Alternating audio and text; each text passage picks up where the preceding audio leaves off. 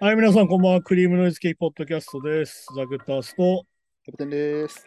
ろしくお願いします。お願いします。はい、1週間経ちましてね。はいはい。なんすかね、ニュースとしては、あれでしたね。なんか、あの、内閣改造が行われてましたけどうん。ね。まあ、結構なんか、まあ、あんま支持率が良くない 感じらしだいっ。てね、入ってる人4割が統一教会と絡んでる。そうですね。不戦行為とはっていうさ。でも、でもまだみんな、ね、別に認めみんな認めてないというか。認あとま俺、俺が大嫌いでおなじみ、す水脈議員が政務官になってて、何気なくしてんだよっていうさ。うん。加減にしてくれよって生産性ないとか言ってたやつだぞ、LGBT。ね、はいはいはい。確かにね。言ってましたね。で、なんだっけ？羽生田っていうさ、うん教育省とかやってた人があれでしょ？もうあまりにも、あまりにも統一教会とズブズブすぎてやばいみたいな話でさ。まあそうですね。うん、てかなんだろう、もうなんかそういう役員というか理事みたいなのがやってたないかみたいな。そうそうそうそう。こういう人が教育を仕切ってたんだと思ってちょっとゾッとするよね。ねあれなんだよ、あの、英語のテストとかを民営化しようって言ってたのこの人なんだよ。ずっとまあ、やっぱこう政治に入り込むっていうのはやっぱまあでも宗教としてはうん。まあ一番広めやすいっていうかね。てかまあだからなんだろうけど、お墨付きになるから。うん。だからこういう人たちが入っちゃってる状況で、お前内閣、内閣改造ろくなことになってないじゃんって俺思っちゃうんだけど。まあ逆になんか俺は本当に嫌なみ、なんか斜めに見ると、あのこういう人入れたことによってこの人たちが矢面に立たされて結果、あの矢を受けまくって死んでいくみたいな。うん、ああ、まあね、空気的には。あのこの人たちみんな安倍派だから。ああ、そこそこ。あで、何ですかね、その安倍派を全員潰すためにあえてみたいな。あえて、あえてつないで入ってるのかなと思うんだけど、まあでも最初からそんなに頭があったら、最初からこんなトラトラやってねえよなと思うんだけど。まあそうですよね。うんいや、面白いね。なんか、まあ、ワイドショーとかもさ、毎日やってるからさ、うん、あの毎日嘘が一個ずつバレるみたいなさ。うん、まあまあそうですね。なんかね。最初は僕、し関係ない、知りませんでしたって言ったら、は半年前からずっと言ってますみたいな。で、なんか、あ、それは意識してませんでした。あの、お金も払ってましたけど、みたいな。っていう風になっちゃってるから、なんかそうやって順番に嘘がバレていって、毎日すいませんしてるのを見ると、そろそろいい加減諦めろよってちょっと思っちゃうね。まあそうそうですね。確かに。あでもまあ認めるわけにもね、なかなかいかないかもしれないですけど、まあその当然あね。認めたら負けってなってんだろうな、今。だだからもう今、政治のことよりどう言い逃れするかをめちゃめちゃ考えないといけないですかね。いやね、ほんといろいろなえることがいっぱいあってさ、う俺、あの、笑い飯とかネタ好きなんだけどさ、ん。うん、はいはいはい。なんだっけ、あの、哲夫さんだっけ？うん、てことだ、はい。あの人がなんかアベマプライムでさ、あなんかー安倍さんが亡くなられてまだ四十九日も経ってないのにみたいなさ。まあ、あとはその仏教がめちゃくちゃ好きだから、まあそういう。四十九日って意味分かってないってことなんだよ、逆に言うとね。ほうほうほうほう四十九日以内だったら神社とか行っちゃいけないんだよ。あ、まあ確かそうか。てか、そういうもんだから、四十九日って逆に言うと。あのそういうもんじゃないから、喪に服す四十九日じゃないからっていう。ああ、なるほどね。うんあそもそもそこが違う。ただの右派だなっていう。ただの安倍信者じゃんっていう。まあそうか。まあ、ちなみにあれですけどね、四十九日経ってないのに、夏休みでゴルフを楽しんでいる岸田総理っていうのがいるんだけど、うん。まあ。それは怒んないですかっていう。まあね、でも国葬はやる方向なんですよね。ね本当によくわかんないことになってるなっていう。まあ確かに。まあ、あれ、どうだろう、岸田さんの思想って安倍さんとはそんな被ってないんでしたっけ？うん。まあ、清和会保守派だけど、まあ、うんだから、はっきり言って岸田総理を見てる限り、あの人は逆に言うと、のんぽりすぎて、なんかその、長いものには巻かれろスタイルな気がするんだよ。まあそうですね、一応聞く、ね、聞く耳でしたっけ、なんか。聞く力とか言ってたけど、結局、結果全部聞いてるだけって。そうですね、まだ特に何もしてないですもんね。そうそうそう。あ、だから、まあだから国葬やるってそういうのもあるんですかね。一応なんか、残さなきゃみたいな。いや、だからあれでしょ、なんかやってる感でしまあそうですね、き岸田首相主導でみたいな。ょ。まあ、ちなみにコロナ対策は何もしてませんけど、まあそコロナ対策に関しては本当に何もしてなくて困っちゃうんだけど、死者数もね、めちゃくちゃ増えてるって先ニュースで。まあ絶対数が増えてるから、まあ、まあ当たり前っちゃ当たり前なんだけど。まあだからあれですよ。まあ毎回言ってるけどね、海外みたいに、まあ死ぬ人は死ぬんだでやるのもいいけど、うん。それはダメなんじゃないかなって俺は思うので。もうそうですね。あとなんか沖縄もなんか、沖縄だっけな？なんか医療、もう113%とか。いや、だから沖縄はさ、結局あの、東京の10分の1だから、6000人感染してたら6万人感染してるのと一緒だから、やもう一緒だから、そうかっぱ全然規模感が違うからさ。うん。まあね、そんな感じでニュースは、まあ相変わらず、なんだろうな、カオスですよね。うん、なかなかね。なんかあの、端から端まで大丈夫かこれっていうニュースばかり続いてるんだけど、うん。まあなんだろうな、せっかくだから今時の明るい話をしようかなと思って、はいはい。あれなんだよね。あの、収録してるこの金曜日、今、金曜日収録してんだけど、今日の夜からソニックマニアが始まって、はいはいはい。まあ今週末サマーソニックが2回あるんだけど、うん。まああれなんだよね。あの、なんだろうな。いろんなアーティストがこう来日しててさ、はいはいはい。あの、日本で行く場所、あー日本まあね滞在中に行く場所っていうのは結構みんな決まってて、うん。まあ、観光とかも含めてね。そうっていうのがこういろいろあるんだけど、うん。まあちょっと前だったらみんな秋葉原行ってたりとか、うん。はまあ渋谷で買い物とかが定番なんだけど、いはい。まあちょっとこうマニアックな人たちは、うんなんだろう、中野ブロードウェイに行ってみたりとか、はいはいはい。マンだらけとかあってね。そうそうそう。そういうのに行ってたりとかして、おわ、分かってんなみたいな。ま あそうですね。まあ、日本文化のファンはね、やっぱ。あとまあなんだろうな、リンダ・リンダズも来日してて、リンダ・リンダズはもう高校生だからさ、分かりやすく。うん。もう渋谷の街で買い物して、ー、はいはいはい。なんだっけな、あの、ヤクルトの試合見てたりとかね、野球ね、神宮で。えー、あ野球好きなんですね。結構でもなんかね、ヤクルトの試合見に行ってる人多くて、東京ドームとかも行ってて、ジャック・ホワイトも行ってたしね。野球好きな人は結構見に行くのよ、プロ野球多分。あったりとか。あとまああれだよね、あの根強い人気があるのは猫カフェだよ。ああ、そっか。猫カフェ行ってるミュージシャンかなり多いね。海外とかあんまないって言いますもんね。うんそういうとこってね。まあだからペットに対しての規制が海外の方が厳しいからじゃねえかっていうのもあるんだけど、あああ、まあそっかそっか。労働力みたいな感じ。そうか、なるほどね。の簡単に買えないっていうのあるから、向こうは。ペットショップも今だってもうどんどん減る傾向なんでしたっけ？ああ、その海外は。はもう完全にどんどん減ってる。うん。いわゆるその売買の対象にするのどうなのみたいな話だよ。そうですよね。うん。あとまあなんだろうな、あと、なんで渋谷が人気あるのかなと思ってて、うん。あの分かったのが、あの渋谷の駅にさ、でかいサマーソニックの広告とか出てるじゃん。ああ、はいはいはい。あの、ハチ公前あたりに。うん。あそこでみんな写真撮ってたりとかしてる。そっかそっかそっか。うん。それインスタに上げたりとかする。そう。あやっぱ自分のでかい看板出てるとみんな嬉しいんだな、みたいな。まあそうですね。うん。そういうのもあるんだなと思って、なんか微笑ましい目で見てるんだけど。確かにそうか、まあ、日本で自分たちのえドカンで出てるのはやっぱりそうそうそうそう。やっぱ自分の国とか自国で見るのとは全然違うだろうから。ね、そうですよね。うん。そうそういうのがあったりとかね。まあでもやっぱあれだよね。そのなんだろう。日本のみんな何が好きなのかなっていうので、あっぱやっぱ大きな、あとまあ自販機だよね。有名なのは自販機それは言いますね。はいはい。日本にしかないものっていうのは、あんなにいろいろ自販機があるのはすげえみたいな。やっぱ、確かにあと、まあ、やっぱ治安がね、そうそうそうそう。やっぱいい証証拠というか、なんか、ああんなにお金貯まってたらそこ取られるんだろみたいな話だから。うんうん。ひ人目の中でつかない路地とかに普通に自販機あるじゃないですか。そうそうそう。まあ、なんかありえないらしいですもんね、やっぱね。まあだからそういうのだったりとか、あとなんだろう、食べ物だったらやっぱ日本食？日本食が上がってるし、うん。あとなんか、なんだっけ、抹茶のお菓子みたいな。ああ、まあ、ザ・日本って感じですね。なんかあの、キットカットの抹茶味とか、あ、はいはいはいはい。なんかああいうのが人気あるみたいで。あと、笑ったのが、あの、カップ焼きそばの UFO を写真に撮ってる人がいて、おー UFO がいるっつってつけてたけど、キャプション。あ、まあそっか、でも、か焼きそばだから向こうはないのか。てか、あの、カップ焼きそばに UFO ってつけないっしょみたいな話で。あ、そういうね、ネーミングは確かに。だって、あれだってさ、ケースが円盤型だから UFO なわけじゃん。まあそうですね。だから、あの、形だけ見たら本当に UFO が売ってるみたいな話だから。ああ、まあ確かに。そうか、あんまり考えなかったけど、確かに、なぜ焼きそばで UFO なんだっていうね。まあだからあれだよね。あの、それをやってたのはフーファイターズのデイブなんだけど、うん、おお、はい。デイブはあのオカルト好きなんだよね。まあそう、フーファイターとかね。うんそうですね。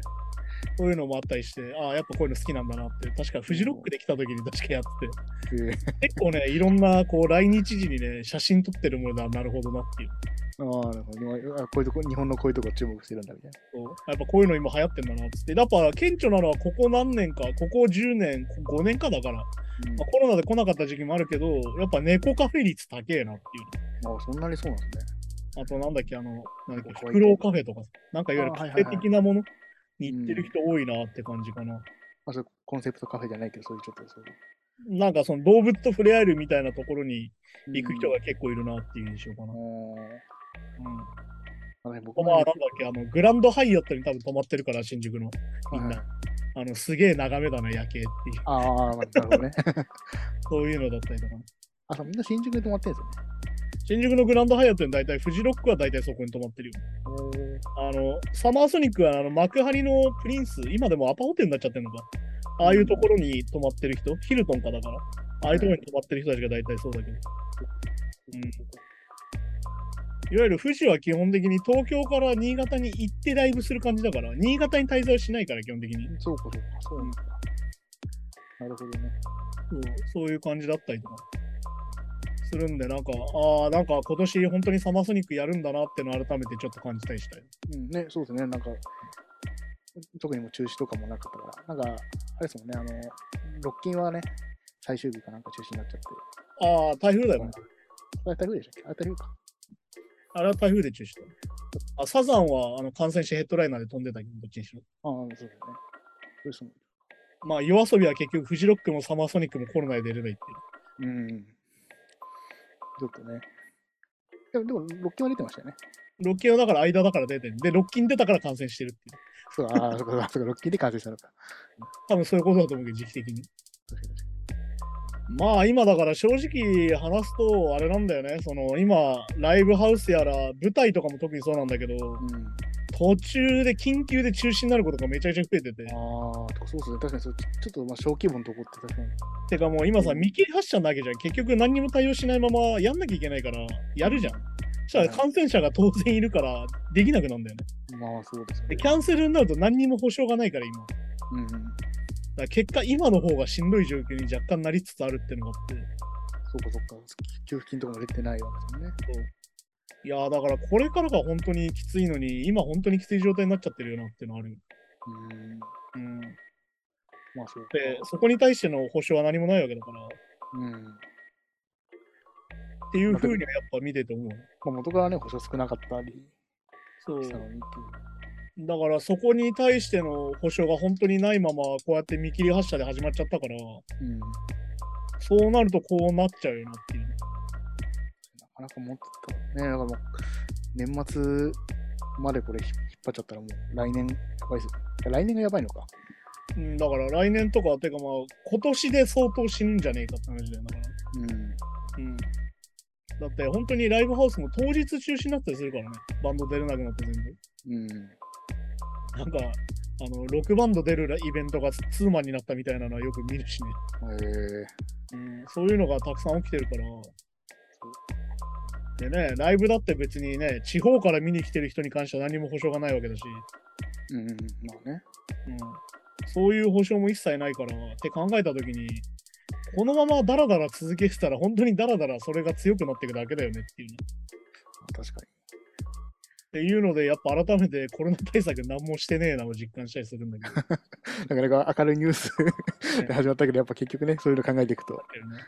えっとね、だから、えっと、もう一個明るいニュースはね、あの、ロッキー4のリバイバルというかね、新しくスタローン本人が編集し直したバージョンが今、今日から公開になってて、あ、映画館でですか？映画館で、あ、へえ。ロッキー4、85年の映画なんだけど、あれこれあれですね、ロシアの。そう、ドラゴンと戦ってるドラゴンだ。あ僕、ロッキーシリーズで唯一、ロッキー1と4だけ見てるんで。あの、全97分とかなのに、あの42分の未公開シーンを入れてて、だから半分くらい入れ替えちゃってるっていうすげえ作りになってるんだけど。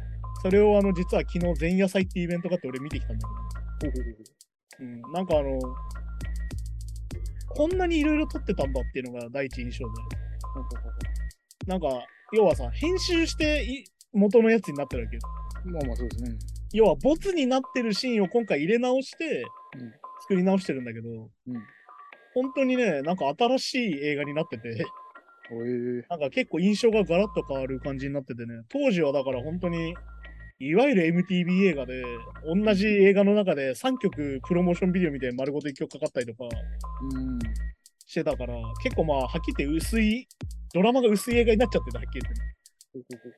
なんか、テンポ速すぎて薄いみたいなこと。ああ、間違いない。なんかあれも、ジェームズ・ブラウンとかなんか出てましたっけ？ああ、ジェームス・ブラウンであの、アポロの入場曲で丸ごと1曲歌うっていう。うん、わかりましたね。うん、あれはでもちなみにカットされてないんだけあーあー、そうあれはささすがにそうか。ど、あれはね、あの、盛大なサスペンスに実はなってるって今となっては思ってて、うん。あの、長々ジェームス・ブラウンが6分以上歌って入ってきてアポロが、その後10分以内に殺されてしまうっていう。あーまあね、確かに。非常に実はサスペンス演出なんじゃないかっていう。ああ、まあ演出的には確かにまあそあのヒッチコックの映画で優雅にこうクラシックがかかってた次の瞬間撃たれるみたいな、う。ああ、それに近い演出なんじゃないかとさ勝手に思ってるけど。うん。まあだから本当にね、もともとロッキー4が持ってた、なんだろうな、その80年代の空気だよね。いわゆるその、イケイケで、うんでなおかつまあ、スタロン自身も一番イケイケだった時期だから、うん。ちょっと自己愛強えなみたいな、ちょっとナルシスティックだよなってところがちゃんと収められてて、で、あとまああれじゃん？あの映画すげえのはさ、ラストにさ、ね、ロシアに行ってさ、みんな変われるんですっていうさ、うん。うん、まあはい、はい。僕も変われたんだからあなたも変われるんです的なさ、うんお前そんなことソ連で本当にやったらお前殺されちゃうぞっていうさ、まあまあね。っていうラストになったりするんだけど、そこもね、一応ね、ちゃんと見たらね、今風にちゃんと調整されててね、うん。ああ、そういうああそも効いてるんだな。あ、それちょっとシーンの雰囲気変わってるんですよ。ニュアンスがあそこのね、シーンもね、ちゃんとね、編集して、ちょっと受け取り方が違う感じになってて、そこも含めてね、新しいものとしてまた見れて面白いなっていう。ほう。へあとだから、あとイベントだったからね、あの会場に、あの、スタローンとかロロッキーの声やってる狭間道夫さんとね、エイドリアンの声やってる松坂ヨネカさんが来てて、うん。おあのお。トークイベントみたいなやつなんだけど、話してる声が本当にあのままだから、うん。ああ、はい。感動してしまうっていう。ちょっとなんなら俺はちょっと感極まって泣きそうになったけど、本物。やっぱね、俺はあのテレビでロッキーに出会ったから、うん。ああ、はい。基本的にやっぱり吹き替えなんですよ。で。うんうん。だからもう俺の中であの声だし、スタローンはね。うん。まあだからあの、なんだろうな、ロッキーは狭間道夫、ランボーは佐々木勲ってのがあるんだけど、吹き替えとしては、スタローン。あ、そうか、そこ、声優違うんでしたっそうなんだけど、なんかやっぱりあの二人のイメージだし、やっぱりロッキーは狭間道夫の声のイメージなんだよ。けまあちなみにあの、クリードまでしかやってなくて、クリード2はもう佐々木勲になっちゃってるんだけど、クリあ、そう、あ、あそうでしたっけ？そう、一応ね、クリード2はね、あの、狭間道夫じゃないんだよね。だからああ、あ、声変わってたんだ。そう。っていうのがあったりするんだけど、まあでも改めてやっぱ本物が見れてちょっと感動しました。ねえ。そしてね、やっぱね、あの映画館の集中力が超高いのいいなって改めて思ってる。あ、みんなファンばっかだからってことそう、ファンばっかだからめちゃくちゃ集中して見てる空気があってめっちゃ良かった、それ。あ誰も携帯鳴らさないし、みたいあ。まあまあ。そうですね。もうえ映画マナーをね、確かに。な。うん、やっぱね、結構ね、都内に映画見に行って平日の夜とか見に行くとね、結構いるんだよね。携帯見ちゃう人ね。あ、嘘、そうなんですね。へえ。は結構びっくりするんだけど、本当に結構あるんですよね。あ、はあはあったりするんでね。だからなんかそういう場も、なんかね、いい空気でいい映画が見れてちょっと良かったなって。うん。しかもみんなめちゃめちゃファンなわけですからね。そう。なんとななく見てみようで来る人いないから、こう。くガチ勢しかいないからさ。まあ、しかもそのね、歴史をたどってそうそうそうそう。好きな人もいるから。そう。だからね、めちゃくちゃ良かったです。はい、じゃあそんな感じで楽しい話をしたんで、そろそろニュースに行きましょうかね。うん、行きましょうか。なんならあの、スナイパーかき小屋陰謀論っていうのをちょっと話したかったんだけど、ちょっともういいですね。いやめちゃめちゃ気になりますね。なんかね。あだから簡単に話すと、あの、安倍総理が、あの、しあの安倍元総理が暗殺された時に、うん。ビルの上に小屋があるみたいなね。あ、っていうのを言い出しした人が言い出し言い出してね、陰謀論で。のそれがあの、スナイパーがこの中にいるのだみたいな言い出して、あじゃあ死因はそれだと。ここが実は、あの、だからあの、なんだっけ、山際容疑者じゃないみたいな、撃ったな、みたいな。実はスナイパーが撃ったのだみたいな。もまあ、バカなっていう。まあ、ちなみにそこでも否定されてるんですけどね。う、うんまあね。あの、ファクトチェックされてね。っていう人たちがいっぱいいるってことにまた絶望しながらちょっとニュースに行きましょうか。まあ、流行ってるんですかね。フーファイターズのテイラー・ホーキンス、追悼公演にメタリカのラーズ・オルイヒらの出演が決定と。うん。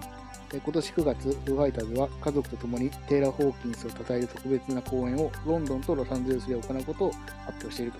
うんでテイラー・ホーキンストリビュートコンサートはえ9月3日、ウェンブリースタジオスタジアム、え9月27日にフォーラムで行われると。はいはいはいで今回、ロンドン公演にメタリカのラーズ・ウルリッヒ・ブリンク182のトラビス・バーカー、ACDC のブライアン・ジョンソン、えケシャ・デイブ・グロールの娘のバイオレバイオレット・グロール。で、ロサンゼルス公演には、まあ、さっきのメンバーに加えて、セバスチャン・バック、ブラック・サバスのギーザー・バトラーが出演することが明らかになっていると。はいはいはいで、これ今発表されてるやつはめちゃくちゃまあ豪華な、そうだね。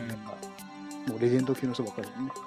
まあ、あとあれだよね。一応なんか MTV の YouTube チャンネルで一応中継はされるみたいで、うん、あそう全世界なんかに配信されてる。全世界で一応見れるっていうの出てるね。うん。いや、すごいですね。まあ、すごいライブになりそうだね、これ。うん。まあだからデーブ自身もそのライブを再開するというかね、音楽活動はちょっと外に出る音楽活動はちょっと再開してきてて、うん。最近だとあのベックのチャリティー公演にベックと行ってたりとか、うん、そういうのがまあニュースになってたりとか、あとなんか面白い楽しみだなと思ったのはなんだっけな、あの、退役軍人のためのチャリティー公演ってかな、アメリカ毎年あるんだけど、はいはい。11月に。うん。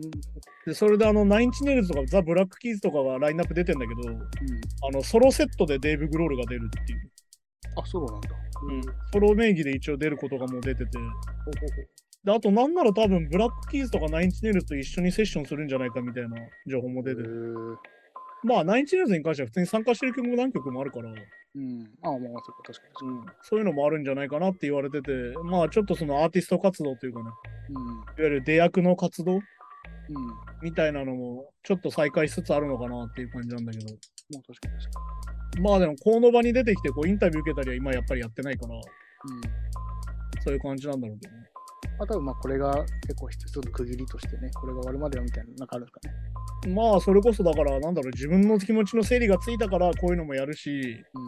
こういうトレビートコンサートもできるようになったのかなって気持ちはあるからね、やっぱり。うん。うんいわゆるそのフーファイターズ名義で出るから、これはね。まあ、そうですね。まあどういうライブになるかちょっとまあ、なんだろうな。楽しみではあるよね、やっぱり。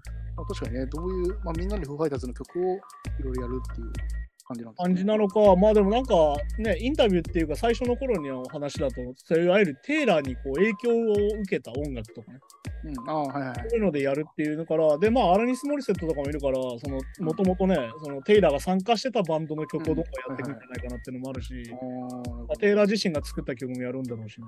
うん。で、まあ、ニルバーナのクリスとかも出るし、そうですねね今回なんか、ちょっと前なんかドラマだけね、こうなんかゲストで参加とか、はいはいなんかね、ゲスト参加っていうか、そのなんですか、その曲曲だけライブでやるとか、うん。なんかありましたけど、なんかもういろんなメンバーが集まってるって感じ。まあだから、ね、セッペリンのジョンポジョン・ジーも出るし、あとまあうんピンクも出るからね。ね、出ますね。ピンク、マイリー・サイラスあたりが出るから、じゃあ誰か歌うんだろうなってまあ確かにマイリー・サイラスも出るいう。うん、あとまあ、レッチーのチャドも出るし、の。うん。でまあ、クイーンに至ってはブライアン・メイとロジャー・テイラー両方出るねの、、すごいですね、すまあ、改めてすごいんだけど。ごい。まあでもトラビスとかラーズとかドラマーがいっぱいいるっていうのもそういうところだし。はい、じゃあそんな感じで次のニュースに。うん。レイヤー・ゲンスト・ザ・マシーンのザック・デラロッチャの足の負傷によりヨーロッパツアーを中止。でレイヤー・ゲンスト・ザ・マシーンはフロントマンのザック・デラロッチャが先月、公演中に痛めた足の治療に専念するため、8月24日から約1月にわたり開催予定だったヨーロッパでのツアーを中止したといううん。ですね。まあ、このライブ自体が実は2年越しなわけだからさ、コロナのせいうん。で。で、まあみんな楽しみにしてたんだけど、まあ、うんこういうことになっちゃって、まあ結構確か序盤でね、ツアーのシカゴあたりでもう怪我しちゃってて、はいはい。で、怪我した当日もね、あの、足、もう完全に座った状態でライブやったりとかして、うん、あはいはい。うん、今回やったそのマイソンスケアで5日間もずっと座った状態でパフォーマンスしてたんだけど、まあなんか話を読むと、これはなんかもうアキレス腱が切れてたっていう結構重症なまあ確かに確かに。怪我になっててね。まあでもこのなんだっけ、パブリックサービスアナウンスメントツアーはね、あの前座がランザジュエルズだったりとかしてめちゃくちゃ豪華で、で、このままヨーロッパに行く感じだったんだけど、まあ、一応現時点でのツアー再開は2013年の2月って話になってて、うん。一応まあ半年ぐらいちょっと休みをもらってっていうね。うん。まあ、アキレス腱だとね、結構確かで、まあリハビリしてって話だろうから。に。うん。まあ、もともとザッカーそこまで激しく動くわけじゃないんだけど、うんまあでも逆に言うと10年間やってなかったから、まあ、ちょっとかちょっとね、まあ、年齢もあるかもしれないですけど、確かブランクとしてねあるからね。に。うん。まあでも、レイジに関してはね、もうよく、なんだろう、ニュースで取り上げてたけど、まあ、あの、いろんな公演でいろんなチャリティーをやってっていう前話をしたけど、あはいはいはい。今回はまあニューヨークでの公演でまあチャリティーをやって、うん。まあ、約100万ドル、まあ、約1億円以上寄付したっていうのもニュースになってるし、ね。まあだから、すげえのが、レイジがすげえのは、ちゃんとその地元のチャリティー、いわうん。ゆるそのでかい、N、NPO とかに入れるんじゃなくて、うん。地元でやってるチャリティーの団体を探してきて、まあちゃんとそこに直接入れるっていうのを毎回やっててね。まあ、地元還元じゃないけど、そうそうね、その、だから今回で言ってやってたのは、あのニューヨークで最も所得の低い3つの地域にうん。食料と社会サービスを提供する。ね、だまあインったりとかじゃあインフラをね、ってことですね。で、あとまあ、なんだっけ、関連リソースへのアクセスを増やす取り組みを行ってたりする、いわゆるそのキャンペーンにやったりとか、うん。まあ、あとあれだよね、あのいわゆるその地元の、その社会的、環境的、人種的、経済的構成に基づくっていう。もう なかなか難しいけど。あだからいわゆる社会と環境とさらに人種的にうん経済的構成をもたらさなきゃいけないんだっていうキャンペーンをやってる、その草の根運動的なのにもチャリティーしてたりとか、うん。いや、すごいですね。まあ、見習うべきことですよ、やっぱりこれはね。確かに。なんかこのニュースだと、このチケットコインの10%はチャリティー価格で販売されて、まあ、ダフ屋対策。ああ、そう、これね、今ね、アメリカが今めちゃくちゃダフ屋がすごいことになってて、うん。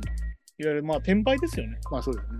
うん。あとまあ、アメリカね、結構立ち会うのがね、チケットマスターがね、公式でそういうことをやってんだよ。え、公式？公式が要は手数料を取ってダフ屋行為をやってて、えー、あまあ値段釣り上げてみたいなこと。いわゆる公式トレードみたいなのがあるじゃん。あ日本でもさ。はいはい、あれって要は手数料だけ取られて定価じゃん、一応。あはいはい。あれじゃなくて、全然上乗せした状態でやってて、だかえー、らどんどん高くなっていくっていう。ははは。まあだから最近よくスポーツでよく言うのはダイナミックプライシングって言って、混み具合と入り方によって値段が変わるっていうのがあるんだけど、あ、変動する。ああ。あれがすげえこうアメリカだと極端になっちゃってて、うん。もうだから極端なこと言うとすぐチケットが10万超えちゃうみたいなね。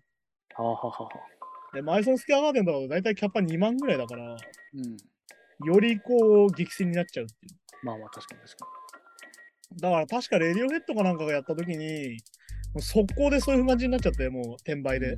はいはい。で、一回だから販売停止してやり直すみたいにやってたけど、まあなるほどね。うんまあだからどの国でもそれはちょっと問題にはなってんねまあこれね、ずっと問題ですもんね。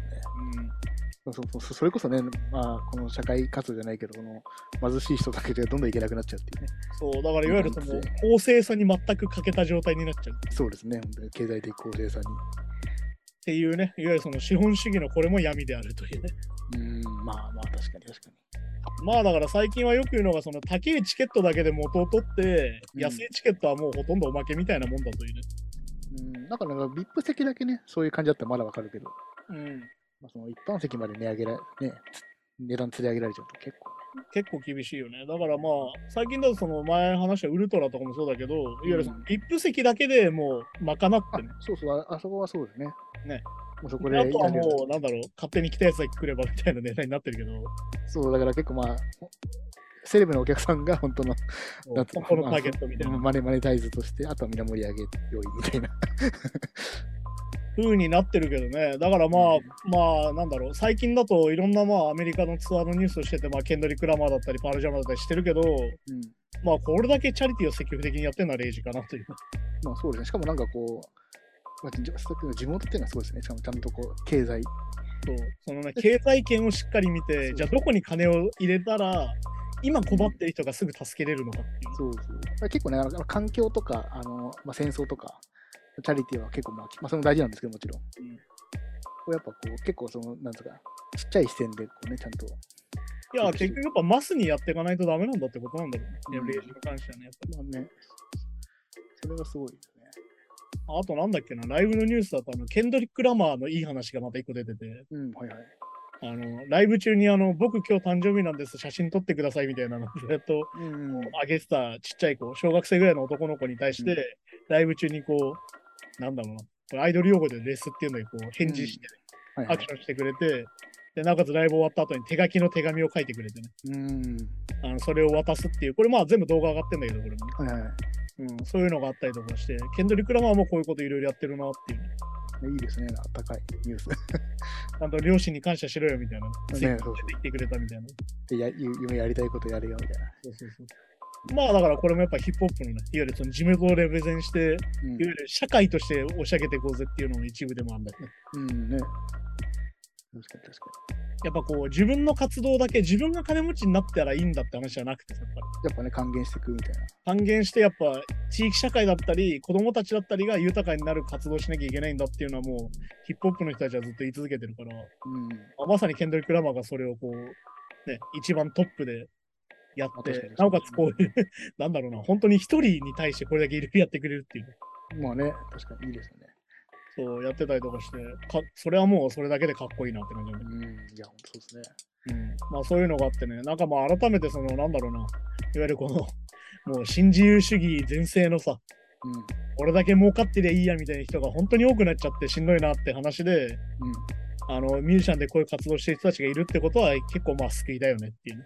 まあそうですね。確かに。うんまあ、ミュージシャンでは、まあ、ビジネスマンみたいになっちゃう人もまあいますけどね、まあ当然。まあね、あの、一時期ミック・ジャガーは、あの、お前はミュージシャンじゃなくてビジネスマンだって言われてたしね。なあ。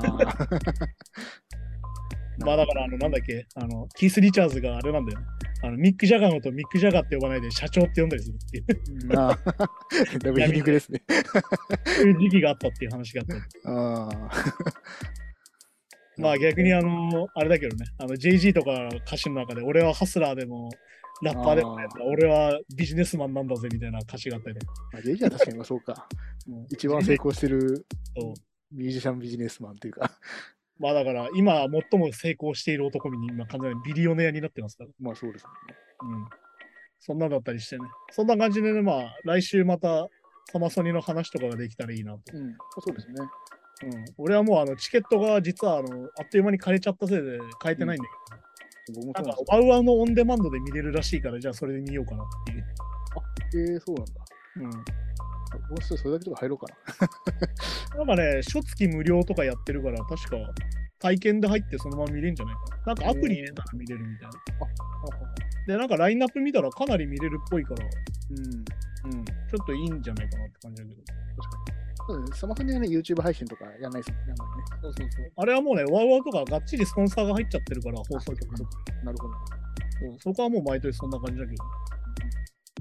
はい、じゃあそんな感じで今週もやってきたんですけども、まああれですね、まあニュースはクソみたいな話が今日もいっぱいあってね。うん。もうなんかそのスナイパー小屋っていうのがさ、あるんだけどさ、その写真として出てんだけどさ、これはスナイパー小屋だみたいなさ。それ普通の小屋なんですか？別にでも。なんかね、かき小屋みたいな。おーでも別になんか、き急遽その日に建てたわけでもない。あ、急遽その日にあのダクト清掃のために建てたやつ。ああ、まあそうそういう理由があるのか、一応。普段ない。なるほどね。で、なんかその事件の3時間後にはなくなっているみたいなね。ああ、ははは。で、まあ正式にあのビル会社からも、あの、やめてくれと。まあ確かにそうですね。確かに。に。問い合わせの電話がすごい来てるみたいな。まあだってね、そんな暗殺に関与してたみたいになってますそう。もうさ、ほんとなんだろうな。なんかこういうことを言ってる人は全員リストアップしてさ。うん。あの、はい、こういう人たちって陰謀論信じて詐欺に引っかかりやすいですよってリストにした方がいいんじゃないかなって。まあ確かに。いや、なんかあの、わかんないけど、リスもうこれもまあそれも陰謀論みたいになっちゃうんですけど、そういう、そういう、ね、メルマガとか、あるじゃないですか、そう陰謀論的なやつとか。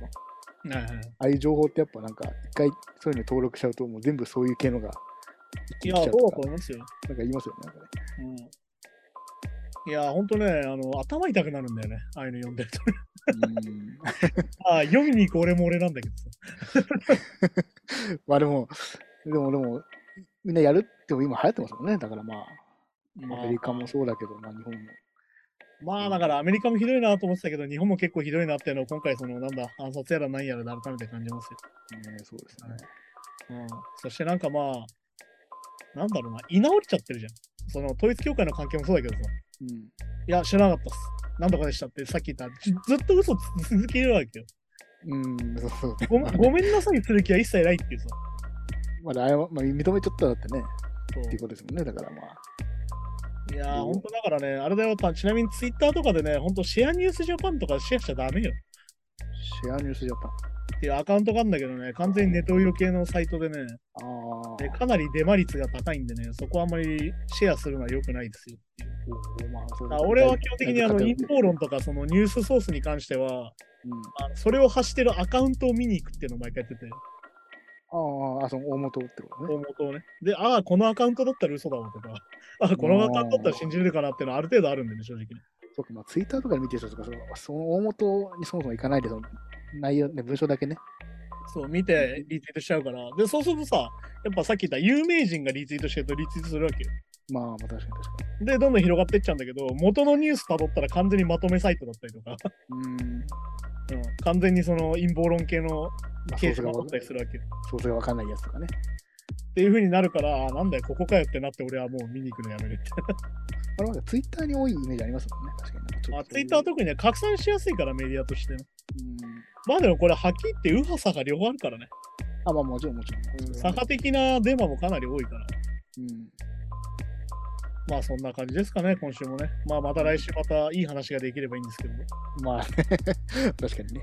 はい。じゃあそんな感じで今週もありがとうございました。はいまた来週です。さようなら。さよなら。